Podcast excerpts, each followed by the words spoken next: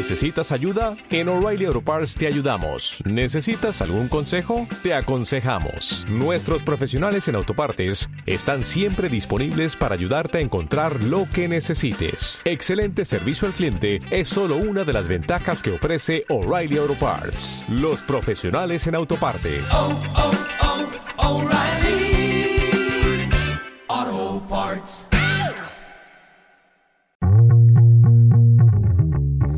Bienvenidos a Como tú y como yo. Un podcast hecho por gente corriente para gente corriente. Disfruta escuchando historias reales. Eh, Realmente el, el- el podcast, eh, como tú como yo, va un poco de hablar con gente normal, eh, con historias normales y conocerles un poco, ¿no? Su historia de vida y eso. Así que, bueno, pues lo que me gustaría es que nos contaras, sé que eres muy joven, eh, bueno, di- dilo tú, ¿qué edad tienes? 20. 20.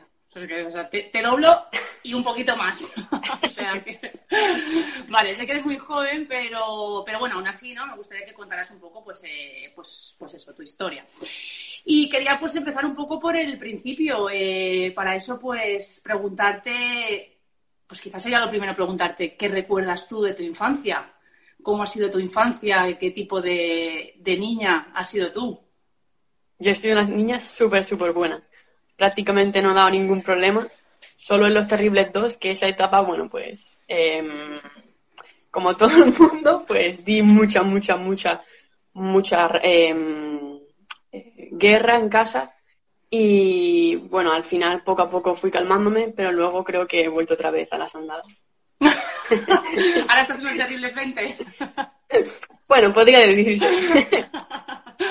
Qué bueno. Ah, pero eso, eso es algo que, claro, obviamente te tienen que haber contado, ¿no? Que, que eras una Sí, niña... sí, eso me lo contaron. No, no me acuerdo, la verdad que no me acuerdo. Vale. Porque con dos, tres, cuatro años, pues la verdad que no te acuerdas. Pero Vale, sí hay cosas que al contármelo sí digo, vale, ya me acuerdo de cosas. Vale, vale, vale. Y- Sacaba buenas notas, muy deportista. Muy de- Eh, en, sí. en clase me gustaba mucho ayudar a mis amigos. Vale. Eh, eh, muy deportista. ¿Te gustaba? O sea, ¿de siempre has hecho deporte? Sí, desde muy pequeña, incluso em, yo no he sido de las típicas niñas que se ponían a jugar a, a los muñequitos, a las casitas. A mí me ha gustado el fútbol. Y claro, eso en el colegio, pues, aunque ya está mejor, al principio he sufrido rechazo porque, claro, la única niña que quería jugar al fútbol. Bueno, Ostras, todavía tú, ¿eh? Mira que eres jovencita. Todavía tú para, eh, recuerdas eso. sí. Eh, y no sé, ¿alguna cosa más que destacarías de, de tu infancia? ¿Algo que recuerdes especialmente? Bueno, siempre he sido constante. Tampoco esto me ha hecho cambiar muchísimo porque, eh, como digo, he sido muy constante en lo que yo he querido y las cosas que me he propuesto mm, siempre las he conseguido, aunque me hubiesen costado muchísimo, muchísimo, muchísimo. No es que ahora esto me haya hecho ser más constante, conseguir las cosas. No, no, yo siempre he sido así. ¿Y, y, y cómo dirías, eh, claro, obvio, ¿y cómo dirías que ha sido la educación de tus padres? ¿Qué, qué papel han jugado tus padres en todo eso? Yo creo que ha estado muy bien, pero han sido estrictos y yo doy gracias a eso porque a día de hoy soy lo que soy gracias a ellos y toda esa educación tan estricta pues ha dado fruto, creo yo. Seguro. Eh, bueno, y ya un poquito más mayor, pasado la, infancia y demás, ¿cómo has sido tú como, bueno, que eso lo tienes muy reciente, con tu adolescencia, eh, no sé, ¿qué, recuerdas tú de la adolescencia, por ejemplo? Hombre, de la adolescencia eh, yo notaba que cuando todo el mundo estaba eh, en la edad del pavo, a mí como que me daban vergüenza las cosas, las tonterías que hacían, ¿no? Porque incluso me han llegado a decir los profesores, bueno, le han dicho a mis padres los profesores que, que yo no había tenido la edad del pavo. Mientras unas a lo mejor se subían las faldas, yo miraba como diciendo, ¿qué hacéis si tenéis 15 años? Entonces, claro, bueno, pues sí he sido más madura que, que la gente de mi edad normalmente, pero a ver, que también he sido adolescente, que he tenido mis rabietas, igual que todo el mundo, pero a lo mejor eh, no tan irracional como suelen ser, ¿no? Mm. Porque yo tengo, por ejemplo, mi hermano que tiene tela. es como súper súper diferente a mí. ¿Qué edad tiene tu hermano? Eh, ahora en septiembre hace 17. Ah, es más pequeño, vale, tú eres el mayor. Sí, sí, es más pequeño. Vale, no, no, vale, no. Vale, vale. Eh, bueno, es, es, es algo que, que no, no, me, no me parece raro, porque viéndote, siguiéndote en redes, desde luego me parece súper madura, ¿no? Por algo que me ha llamado mucho la atención de ti es precisamente lo joven que eres, porque tener la actitud que tienes con 20 años, claro, yo recuerdo mis 20, que era una, una, una cabeza loca y, claro, me llama, me llama, mucho la atención, o sea que nada, hay una, una medallita a tus padres que lo han hecho muy bien y a ti, por supuesto, también. Eh, bueno, y no sé, mmm, después de la adolescencia, ¿cómo decides, por ejemplo, ¿no? que yo sé que estás estudiando mucho, te lo has dicho ahora también al empezar antes, ¿cómo decides eh, estudiar lo que estás estudiando? ¿Cómo llegas a esa determinación? Bueno, nunca he sabido lo que quería estudiar, no lo tenía claro, pero sabía que la rama de matemáticas, ciencias, sanidad y todo eso mmm, no iba conmigo. Entonces, bueno, aunque yo en un principio iba a tirar por la rama de ciencias, eh, en el colegio que yo entré no había hueco, entonces tuve que ir a sociales. Y la verdad que gracias a eso no me arrepiento. Y no fue hasta febrero del 2018, cuando yo hacía la selectividad, uh -huh. que dije, voy a hacer derecho, porque fui a una charla de estas que te dan en la universidad uh -huh. y había un chaval que estaba, creo que en cuarto, y empezó a hablar de derecho y la verdad que me picaba la curiosidad. Pero yo ya estaba entre eh, derecho y economía. Lo que pasa es que quería hacer la doble y eso significaba ir a Madrid. Que Madrid está muy bien, no sé qué, pero a mí no me pueden quitar el mar. No, era superior a mí. Entonces al final dije, bueno, pues hago derecho porque mi fin era hacer inspección de Hacienda. Lo que pasa que, bueno, con esto ya la cosa ha ido cambiando poco a poco. Vale, eh, bueno, aquí inciso, porque me surge la pregunta, inspector de Hacienda. Perdona, es que es la primera persona que, que conozco que quiere ser inspector de Hacienda. ¿Por qué? ¿Por qué, Sara? No sé, me gusta mucho, me gustaba, me gusta mucho la economía y pues por hacer como al final es como una doble carrera, inspección de Hacienda y Derecho, ¿no? Porque uno es la rama más jurídica y la otra más económica. Entonces, pues decidí, decidí en, su, en su momento hacer eso. Pero bueno, eso ya no sé si, si se llevará a cabo o no. ¿Porque en qué curso estás ahora? Ahora estoy en primero. Vale, bueno, y fíjate, ya en primero estás planteándote, o sea, van cambiando las cosas, claro, es que al final. Sí, sí. Vale, vale, vale, vale. Y bueno, porque claro, es que realmente ya estamos ahí prácticamente en tus 20, porque ha, ha, sido, ha sido rápido. Sí, eh, sí. Bueno, cuéntanos, cuéntanos tú eh, cómo, o sea, cómo fue tu historia con esa, esa bacteria que llega un día y, y cambia, lo cambia todo. ¿Cómo, ¿Cómo ha sido esa historia? A ver, yo justo el verano del 2018, haber terminado selectividad con buena nota, haber entrado en la facultad y todo, pues dije, este va a ser mi verano. Mi verano en un hospital fue. y bueno, yo no sabía lo que era esa, esa enfermedad, ni la conocía ni nada. Uh -huh. Y fue un poco raro porque eh, justo ese fin de semana se habían venido unos amigos a mi casa y normalmente cuando vienen amigos, por muy tarde que nos acostemos, no siempre soy la primera que se levanta y tal. Y ese día no me, no me levanté la primera. Pues fue como un poco raro, tuvo que avisarme incluso mi padre. Y claro, dije, bueno, será consecuencia de haber salido durante dos días seguidos, no sé qué, el verano, el relax. Y a, la noche empecé a sentirme bastante mal, con vómitos, eh, dolor de barriga, dolor de cabeza, fiebre. Entonces decidimos ir al ambulatorio y allí me diagnosticaron una gastroenteritis. Eh, me dieron una, una especie de medicamento para quitarme los vómitos. Pude pasar la noche, pero al día siguiente estaba aún peor y con fiebre incluso de casi 42, 41 y medio, cosas así. Entonces mi madre ya como no sabía qué hacer, había estado intentando dándome eh, paracetamol, ibuprofeno, ya estaba que no sabía qué hacer.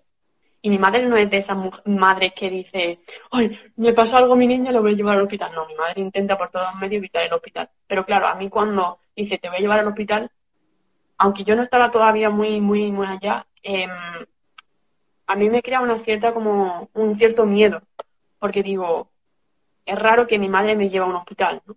Mm. Bueno, pues allí eh, todavía seguía con dolores y me empezaron a poner eh, morfinas y para quitarme los dolores que tenía y me hicieron una analítica de sangre en la que vieron que yo tenía una infección, pero no sabían la causa.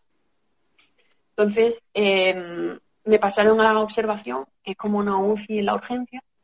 Allí estuve muy, muy, muy, muy poco, unas horas, y luego me pasaron a la UCI y me indujeron al coma porque, bueno, se veía que mi, mi cuerpo estaba sufriendo un shock multiorgánico que dejaron de funcionar pues prácticamente todo. Como consecuencia de ello, pues eh, se me gangrenaron todas las partes distales porque estaba, mi cuerpo estaba sufriendo también, o sea, como consecuencia del shock séptico, tuve una sepsis en la que la, bacteria, que no se sabía cuál era, eh, entró en la sangre y como consecuencia de ello mi, mi organismo estaba intentando frenar esa infección y bueno, entre eso y los medicamentos, pues dejaron de, llegar sangre a las partes distales, a las manos y los pies. Eh, mis riñones pues fueron los que más sufrieron porque dejaron de funcionar y, tuve que estar con, una máquina enchufada pues 24 horas seguidas durante no sé, todo el tiempo que estuve en coma. Esa ya aparte no, no, la, llevo muy bien. Em, estuve 10 días en 10 días en coma Em, y cuando, eso, esto me lo han contado, yo no me acuerdo de nada, ¿eh? eh cuando me, despertar, me despertaron, me, iban quitando poco a poco la sedación, em, se ve que durante el coma yo no recuerdo haber escuchado nada, pero tu subconsciente está alerta, ¿no? Y mis padres me dijeron que, mi padre sobre todo me dijo que no podía dejarle, que tenía que luchar, que no sé qué, bueno, todo eso que se dice, ¿no? Y cuando yo me desperté eh, medio drogada por la sedación, le dije a mi padre, papá, ya está bien de charlitas. Pero yo no me acuerdo de nada, de verdad. Y otra cosa que estuvo haciendo mi madre, como, claro, yo estaba en coma y ver a una persona en coma, pues no, no puede hacer nada, eh, decidió leerme un libro y se ve que, bueno, pues no lo estaba haciendo muy bien y dice, bueno, Sara, voy a dejar de leerte. Y cuando yo, a los días del despertar del coma, le dije, mamá, ¿me lees un libro? Y empezó a leerlo y digo, no, no, era broma, era broma. Pero yo no, de verdad que eso no me acuerdo, eso me lo han contado porque sinceramente tampoco, tampoco muy allá. Estuve en, aquí en el Costa del Sol, en Marbella, en este hospital durante tres semanas y luego me derivaron al Carlos Haya donde eh, me hicieron allí los injertos, las amputaciones, porque allí hay una unidad especial que se llama quemados, que es donde tratan las heridas que yo tenía. Luego, eh, allí estuve cinco meses, entré dos veces a UCI por infecciones. Y, mm, mm, mm, cinco meses, salí el 1 de diciembre porque yo le dije a mi padre, papá, yo no me quiero tirar aquí eh, las navidades y si hace falta me escapo. Pero claro, eso obviamente no iba a pasar.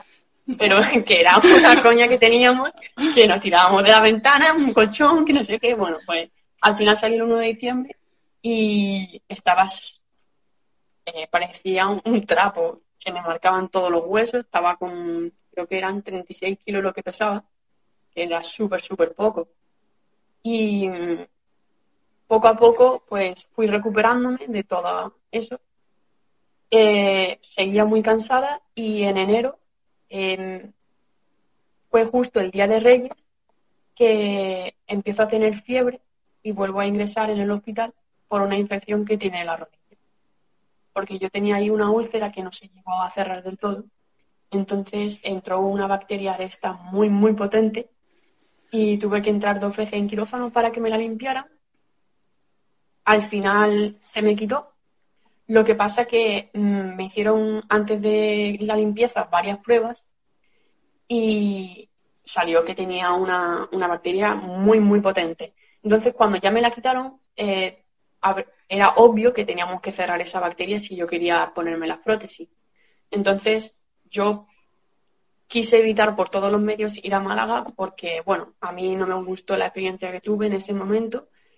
Eh, y claro, decidimos ir a Sevilla, donde tras varias citas, una médico que estaba de, de guardia eh, dijo que si yo quería vivir, así, fue así a pelo, ¿eh?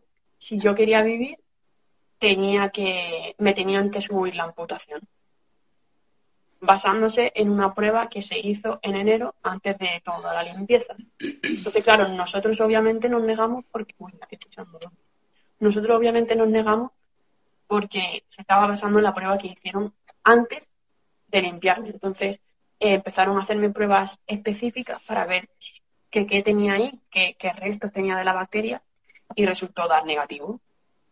Entonces, eh, claro, tras esa experiencia, yo sí que no quería operarme allí ni estar allí, porque seguramente ellas sería una de las médicos que me hubiese tratado en quirófano. Entonces, al final, bueno, accedimos a, operarme en, en, Málaga y la verdad que súper bien, porque se cerró la herida súper bien y, y no me ha dado ningún problema. Incluso desde entonces tengo la pierna un poco más calentita porque, bueno, ahí me quitaron una vena de un sitio, me la pusieron ahí para que regara y, y tal. Y luego, en septiembre de 2019, de ese mismo año, perdón, en septiembre no, en noviembre, ya se me va la eh, me trasplantaron y mi padre fue el donante y hasta ahora ha ido todo bien. En enero de 2020 me fui a Madrid para ponerme la prótesis. Después de un año sentada, de un año y medio sentada, pues en dos días, bueno, a que va. El, el, protésico, me dijo al principio que me iba a poner de pie para ver cómo llevaba la cosa y tal, pero al final el primer día me hice ocho veces la paralela, que eso es prácticamente imposible, porque después de un año y medio sin, sentada, pues poca gente lo ha hecho, creo que casi nadie. Y bueno, pues eso es, eso es un poco mi historia. Ahora mismo estoy estudiando Derecho en Málaga y, mis planes son ahora mismo, eh, cuando me quiten la venda, porque me han tenido que volver a reamputar, hmm. porque bueno, tenía la tibia un poco expuesta, eh, volver al agua y hacer surf adaptado. Y CrossFit también me gustaría volver a hacer. Me vuela la cabeza, me vuela la cabeza. Qué ¿no? No, no, que va, que va, me vuela la cabeza porque digo, ¿cómo, cómo cuentas la historia? Claro, con una, con una normalidad, ¿no? Y con un eso que dices, ostras, es que todo lo que estás contando, ¿no? dices, qué, qué, qué, qué, actitud. Eh, en, en, todo este proceso desde 2018, que nos has contado un montón de cosas, claro, es que lo has contado muy rápido, pero han sido muchas cosas, ¿no? Muchas veces que han tenido que entrar en quirófano, pelearte, no sé qué, las prótesis, el que te quieran putar por debajo, tal. En todo este tiempo, ¿cuáles han sido los momentos más, eh, no sé, más importantes, o sea, para ti? Más importantes. Em, pues, por ejemplo, cuando salí el 1 de diciembre de 2018 para mi casa, eso fue súper importante porque digo, bueno, he dado un paso que aunque me quede mucho por recorrer, pues era un gran paso. Eh, luego, cuando después de, de volver a ingresar otra vez por la bacteria en la rodilla, me dijeron que finalmente no era necesario reamputarme.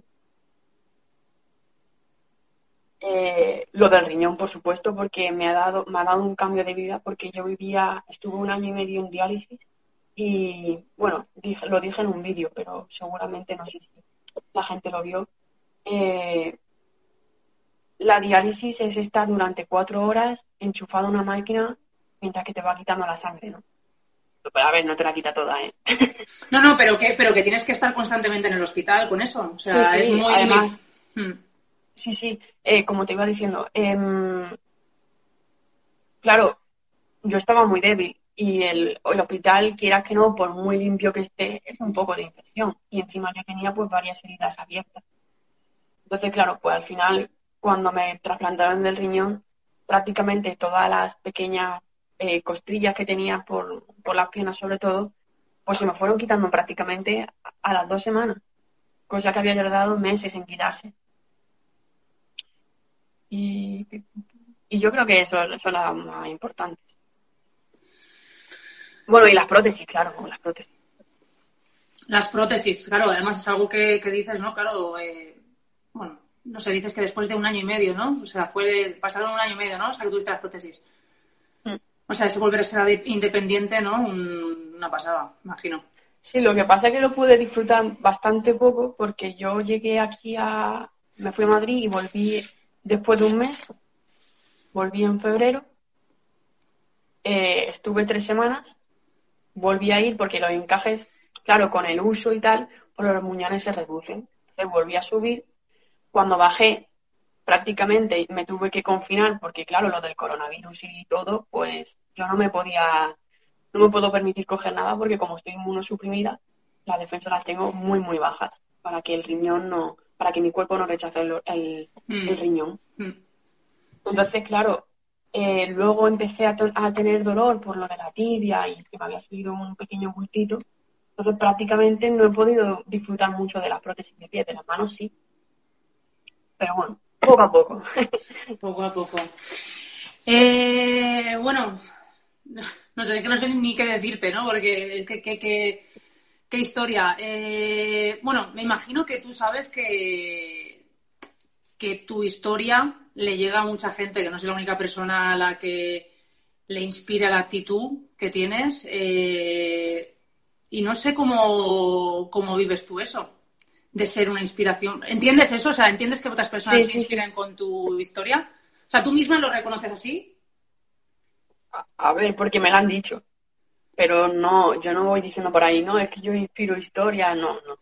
No, pero tú mismo, eh, tú misma eres capaz de, valorar eh, tu actitud, ¿no? Y tu, tu manera de, ser y cómo has afrontado todo esto. Tú eres capaz de verlo, ¿no? Que, no es algo tan habitual y que no todo el mundo sería capaz de hacerlo. Sí, pero porque la vida es cuestión de actitud, ¿no? Mm. Eh, es verdad que yo no siempre estoy feliz, no siempre estoy happy, ni nada de eso, porque, bueno, soy humana en todo lo que cabe, aunque tenga prótesis de robot, pues no, no.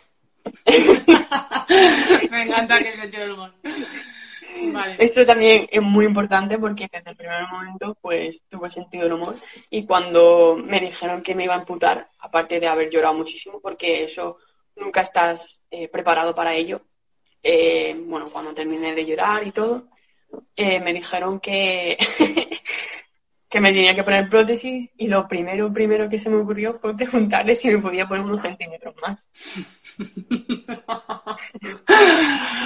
es que, es que, es que, joder, es una pasada, porque es que al final es verdad, ¿no? Ese sentido del humor, no perderlo ni en esos momentos es de ser muy crack, de verdad. O sea, eh, no sé, ya te digo, yo creo que, que, tu historia inevitablemente inspira a otras personas y, que eso, eh, pues, eh, pues, pues bueno, eh, tiene muchísimo, muchísimo, muchísimo que ver con, con, eso, con tu actitud.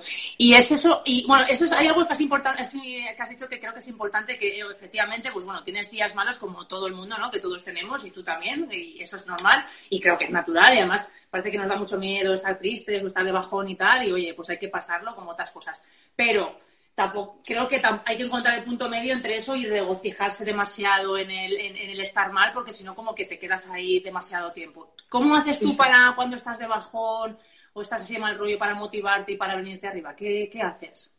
Hombre, intento que cuando ese sentimiento quiere venir, diga, venga, vale, entra, anda, entra, entra.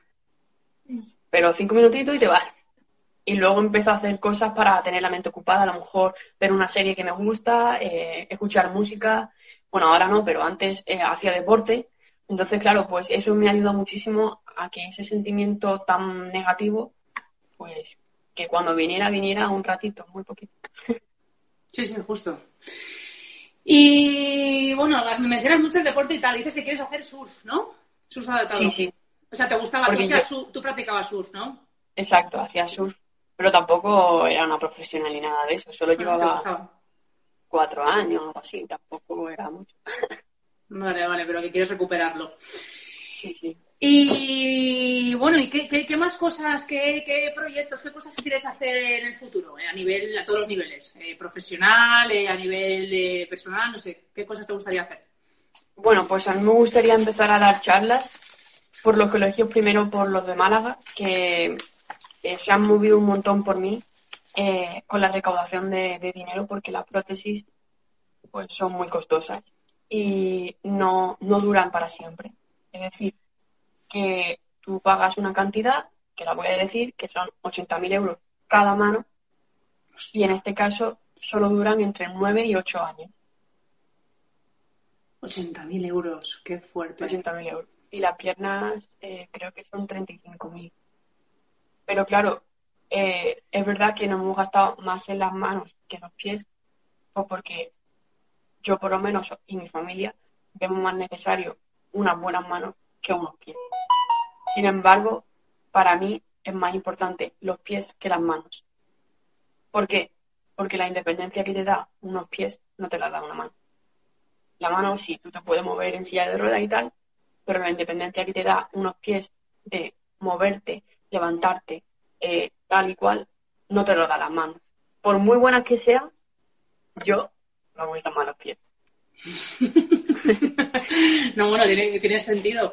Y bueno, cuéntanos un poquito del movimiento de Somos tu Ola y cómo se puede contribuir, etcétera. Cuéntanos un poquillo.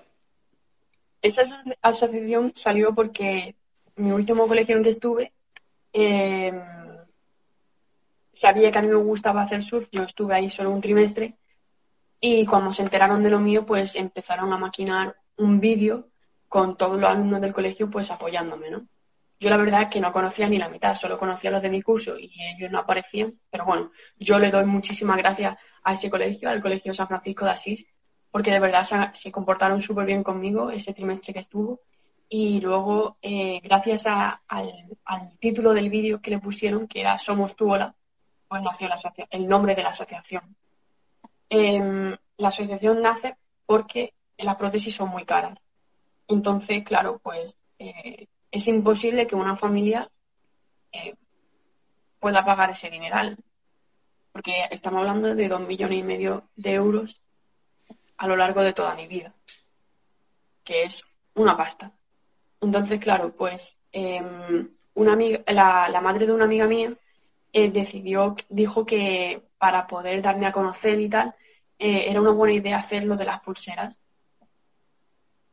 Eh, eso corrió como la pólvora y creo que en un mes o dos meses eh, como que pidieron 75.000 pulseras que se repartieron por toda España. Porque yo, bueno, al haber estado en cuatro colegios, pues tengo amigos en todas partes de España. Entonces, claro, pues pedía las pulseras y llegó a todo el mundo. Entonces, también le debo una, una gran parte a todo a mis amigos que gracias a ello pues llegué a todos los rinconcitos de España. Pues tienes buenos amigos, ¿eh? Y muchos. Qué guay. Sí, sí. Y bueno, la página web es eh, somostuola.com, ¿no? Punto es. Punto es, vale, perdón. Vale, vale, vale. Eh, a ver, ¿qué más cosillas? Había apuntado algo por aquí. Ah, sí, que nos contaras un poco cómo es un, un día normal tuyo. ¿Cuáles son tus hábitos? ¿Qué haces? Eh, bueno, ahora con el confinamiento es un poco más aburrido porque prácticamente me he tirado todo el día estudiando. Y me levantaba por la mañana, me conectaba a la clase y escuchaba al profesor, luego me ponía a estudiar, eh, almorzaba, echaba una siesta porque claro, acabas agotada de escuchar al profesor ahí en la pantalla y luego otra vez a estudiar. No tenía mucho que hacer, incluso porque como tampoco me podía poner la prótesis, pues digo, bueno, hacía un poco de ejercicio. Un poco de deporte sí, ¿no? Porque te, lo preguntaba por eso, porque deporte yo te veo sí que haces. Pero los últimos meses ya no, porque eh, estaba tan a tope de, las clases y de proyectos y de trabajo y de exámenes que es que no me daba tiempo. También es verdad, bajo mi punto de vista, bajo mi punto de vista, creo que se han pasado un poco con la en la universidad. Porque, bueno, coger los días festivos para recuperar clases no mola. No, lo veo. Eso no mola. Por mucho, por mucho que estemos en casa 24 horas. Mm, a ver, que yo he asistido a todas las clases. Pero no sé, no veo lógico que se recupere un día festivo, porque en una situación normal no se recuperaría. Y ahora porque estamos 24 horas en casa no significa que, que pueda aprovechar de eso. Ya, mm, vamos, que ha sido que ha sido intensito, ha sido intensito. Sí, sí, ha sido muy intenso. Oye, y una cosa, cuéntame porque vi la, la entre, bueno, cuéntanos un poco cómo llegas tú a esto de Global Global Gift Foundation, porque vi la entrevista que le hiciste a este a, Julio a Batista. Y estuvo muy guay. Cuéntanos un poquillo qué haces ahí con esta gente. Bueno, pues eh, Global Gift eh, es una fundación que se dedica a ayudar a, a gente que, pues, que no se puede pagar sus tratamientos y básicamente se dedica más a los niños. Claro, yo entraba en una franja que prácticamente era entre adolescente y adulto, pero decidieron ayudarme aún así. Y bueno, pues hicieron varias galas para poder ayudarme con la recaudación. Y mm, ellos me conocieron, pues no me acuerdo. Creo que María Bravo, que es una de las cofundadoras de Global Gift, se puso en contacto con mi padre y dijo que quería ayudarme y tal y cual. Y justo como cinco días después de salir, pues quedamos en Cabo Pino, que es mi sitio favorito. Y allí fue donde, donde nos conocimos y me dijo que, que yo era una Global Gifted, que es como eh, que formo parte de su asociación, de su fundación, perdón. Bueno, ya has conocido gente, ¿no? Cuéntalo tú, cuéntalo tú, por favor. ¿A quién has conocido? Después, eso ocurrió en 2018, en diciembre. Pues en 2019, en junio, tuve el placer de conocer a Gary Durdan, que es ¿Qué? uno de las actores. momento fan, momento fan. Que está guapo. que es uno de los actores de CSI. Y a Julio Batista, que es uno de mis jugadores favoritos. Y qué majo es, ¿no? Es súper majo. Sí, sí, es súper majo, súper majo. Sí. Y súper humano, Sí, súper humano. sí. Vaya, además eso, ¿no? O sea, es que encima cuando ves a, a gente que parece que no, que son como, los ves así como lejanos y que encima tengan ese, ese, ese buen corazón, ¿no? Encima ganan, claro. Sí, Jo, sí. Qué guay. También conocí a, bueno, no, no tuve el placer de hablar con ella, pero sí conocí a Rosa López, a Carlos Sobera. Jolín, es que eran tantos que ya ni me acuerdo. Vaya tela. Algunos periodistas también. Mm, Tanta gente que de verdad. Vamos, que, que tienes eh, amigo ya está Carlos Sobera. Vaya. Bueno, pues eh, a ver, cuéntanos también dónde podemos encontrarte en redes sociales para la gente que quiera seguirte, pues, di cómo es tu perfil y dónde más estás, etcétera, para que te puedan. Bueno, me podéis encontrar en Instagram y en Facebook en Sara terminado en H barra baja Almagro Vallejo. Perdón, lo vuelvo a repetir. Sara eh, terminado en H barra baja Almagro barra baja Vallejo. Ahora Vale. Vale, estás en Instagram y en Facebook. Vale, es que no quería que se me olvidara. Y, y ahora te quería hacer ya, por- bueno, vamos, para ir un poco acabando, una batería de preguntas rápidas, ¿vale? A ver qué te parece. Son nada, preguntas muy sencillitas, ¿vale? Para, para conocerte un poquito más. Vale, para empezar, ¿cuál es tu comida favorita? Eh, es que no tengo una favorita, porque me encanta comer, Vale, me encanta comer, eh, como de todo. Lo que más menos me gusta son las verduras, pero las como así. Eh, cuando se hacen bien sí me gustan, pero es que una comida favorita, una sola no te puedo decir, no te puedo decir. Soy muy carnívora, mm, me gusta la comida india, la comida especiada en general, la pasta me gusta mucho, es que no sé, no sé. Ay, vamos, que te gusta comer, está claro. me encanta, me encanta, me encanta.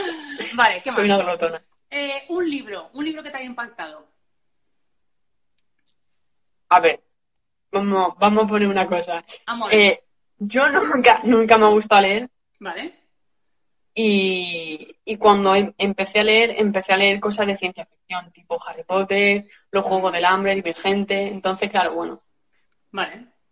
favoritos, favoritos no, no son, pero sí me han gustado sobre todo la saga de Divergente. Divergente. Que trata sobre un, no sé si sabes, la, la, la he visto ley- la película, no he leído la- el libro, no, los libros no los he leído, no. Pero est- está muy bien, está muy bien. Eso de las facciones y tal, me encantó. Sí, no, la verdad que está chula la peli. Bueno, y hablando de peli, una película o documental, alguna que te haya gustado. La película. Jolín, vas a pillarme. voy a pillar, voy a pillar. Em, ¿Recuerdas alguna? Si no, no, no pasa nada. No, no, si estás todo el día estudiando, al final no tienes tiempo de ver nada, está claro. hombre, es que hace tiempo que no veo una película así como tal. Me gustan más las series. Vale, una serie me vale, venga, una serie que te haya gustado. Tengo dos. Venga, va, pues dilas. Los Protegidos ¿Sí? y cuéntame cómo pasó. Vale. Vale. Vale. Eh, ¿Cuál dirías que es la canción que debería sonar en la banda sonora de tu vida?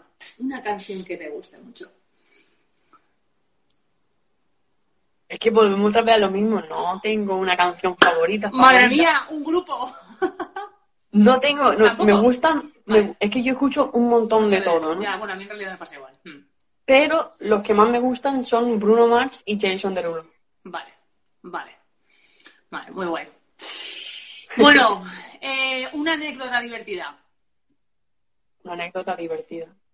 Eh, esta tengo que pensarla porque... Una anécdota divertida.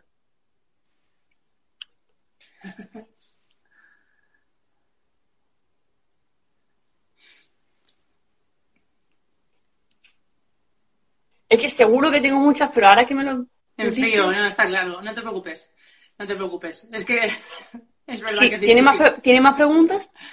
Sí, no, no. es- está. Bueno, una la más. voy pensando mientras. Vale, nada, si se te ocurre, no pasa nada. Eh, es que es, ver- es verdad que, ¿sabes qué pasa? Que, que- que además pasa cuando preguntas este tipo de cosas a, a la persona que se las pregunta. Claro, tú que las, las tienes pensadas, vale, pero si no te pidas en frío y es normal que no, no te acuerdes. Eh, bueno, una pregunta que es la con la que suelo acabar el, el podcast, que es, imagina que, imagínate que tuvieras la oportunidad de, de mandar un mensaje y que todas las personas del mundo, los 7.500 millones de personas, pudieran ver ese, ese mensaje. Eh, Es del cita, ¿eh? La pregunta no es así contundente. Esa última de dónde te la has sacado. De la chistera, hija, de la chistera. Pero imagínate que eso, ¿no? Que mucha gente pudiera verte y que tú tuvieras eh, esa posibilidad de dar un mensaje para que, para que mucha gente lo escuche. Algo que es para ti muy importante y que crees que la gente tendría que tener en cuenta.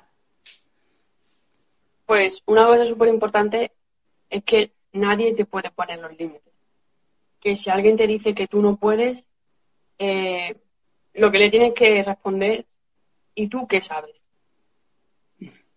Porque, eh, bueno, al final yo con esta situación, al principio, mm, ella- mi madre, por ejemplo, me tenía que sacar de la ducha porque ya no podía. Dice, me dijo un día, esto un día lo harás tú. Y digo, mamá, venga, anda, no, no se te vaya la olla. Sí, sí. Y a día de hoy, bueno, pues hago barbaridades, ¿no? Entonces, eso es muy importante, que, que nadie te ponga un límite y, y que no te dejes influenciar tanto por lo que dice la gente sobre su opinión. Es más bien lo que tú sientes. Si tú sientes que tienes que ir a hacer una cosa, siempre que esté bien, claro, eh, tienes que hacerlo y, y por muchos obstáculos que tengas en la vida, eh, tienes que ir superándolo poco a poco e intentar llegar a esa meta, porque si tú te lo has propuesto es por algo y porque verdaderamente quieres eso y que nunca tires la toalla. Bueno, pues como mensaje no, no está nada mal, ¿eh? No está nada mal. Ojalá que tuviéramos todos muy en cuenta todo esto que has dicho, porque seguramente las cosas nos irían bastante mejor. Dime, ya me he acordado de la, ya me he acordado Ah. de la, ¿Te habías quedado con eso, eh? sí, sí, es bastante reciente. Venga, va, cuenta. Es bastante reciente, pues eh, yo estaba en Madrid poniéndome las prótesis y todavía no tenía las dos manos estas. Tenía una que era como esta y la otra que es la que da la seguridad social. Lo que pasa es que, bueno, la que da la seguridad social. Y bueno, em, hubo un problema porque no se conectaba muy bien con la aplicación, entonces hay veces que hacía lo que le daba la gana, eh, no me no me hacían mucho caso. Y una de las veces pues eh, la prótesis por mucho que yo movía la, la musculatura dejó de funcionar. Entonces el protésico estaba conmigo y metió su mano como a- así para intentar arreglarlo y de repente la mano se cerró pero sin querer y yo no me di cuenta y entonces empecé a decir suelta y yo me quedo mirándole diciendo pero a qué te estás refiriendo suelta. He dicho que sueltes la mano. Y de repente le veo blanco, rojo, blanco, rojo. Le había pegado un pellizco en la zona del, del índice y el dedo pulgar Vamos, impresionante. impresionante. Y desde entonces pues tuvimos la coña de que cada vez que se acercaba a mí dice, no, no te voy a dar la mano, no te voy a dar la mano. Vamos, que tenía vida propia, ¿no? Sí, sí, sí, pero él dijo que lo había hecho yo, pero yo de verdad que no lo, que no lo hice a propósito. Porque luego eh, pasó otra vez que se cerró sola. Y yo no había sido. Entonces ahí ya se dio cuenta que no había sido yo. Que no había sido tú, ¿no? Sí, sí. Eh, bueno, pues eh, no, no, sé el, rato que llevamos, Sara, pero yo diría que mm, más o menos llevamos un, un repasillo rápido por, eh, por tu historia de, vida y, y, demás. Así que no sé si te gustaría añadir algo, hay algo que, crees que, pues, que se te ha escapado, si no es más capaz a mí preguntarte, o no sé, algo que quieras decir. Mm, que lo último, lo último ya, que nadie te ponga límites y que hay que crecerse ante la adversidad. Yo creo que eso es lo, lo último que me gustaría decir. Pues no podrías acabar de mejor manera. Así que, bueno, yo creo que ahora solamente me queda volver a darte las gracias eh, a ti. Y bueno, quiero decir también a tu madre, a Silvia, porque ha sido súper maja también. Me habéis atendido las dos súper, súper bien y, quería decirlo. Y, bueno, darte la enhorabuena por, por, ser como eres. Y también quiero mencionar a tus padres en eso, porque creo que, que tienen mucho que ver. Eh, que, ver a, un hijo en todo este proceso para ellos tiene que haber también sido algo eh, difícil en algunos momentos. Así que, pues eso, a todos, a toda tu familia, que, gracias y, que enhorabuena. Ha sido de verdad un placer hablar contigo, Sara. No, el placer ha sido mío. muchas gracias sobre todo por tu paciencia. Porque hemos tenido que aplazarlo un montón de veces. Pero de verdad que es que la universidad me ha tenido lo sé, lo sé, lo sé. Recuerda que me tienes que mandar una captura de pantalla cuando ya la has grabado, ¿sabes? Sí, así. vale. Bueno, pues ahora sí, nos despedimos, chicos. Muchas gracias a todos por estar ahí, eh, por vuestros comentarios. Y nada, Sara, que yo voy a seguirte muy de cerca, eh, como hasta ahora, y que ojalá que tengamos la oportunidad de vernos otra vez, y si puede ser en persona, pues mejor.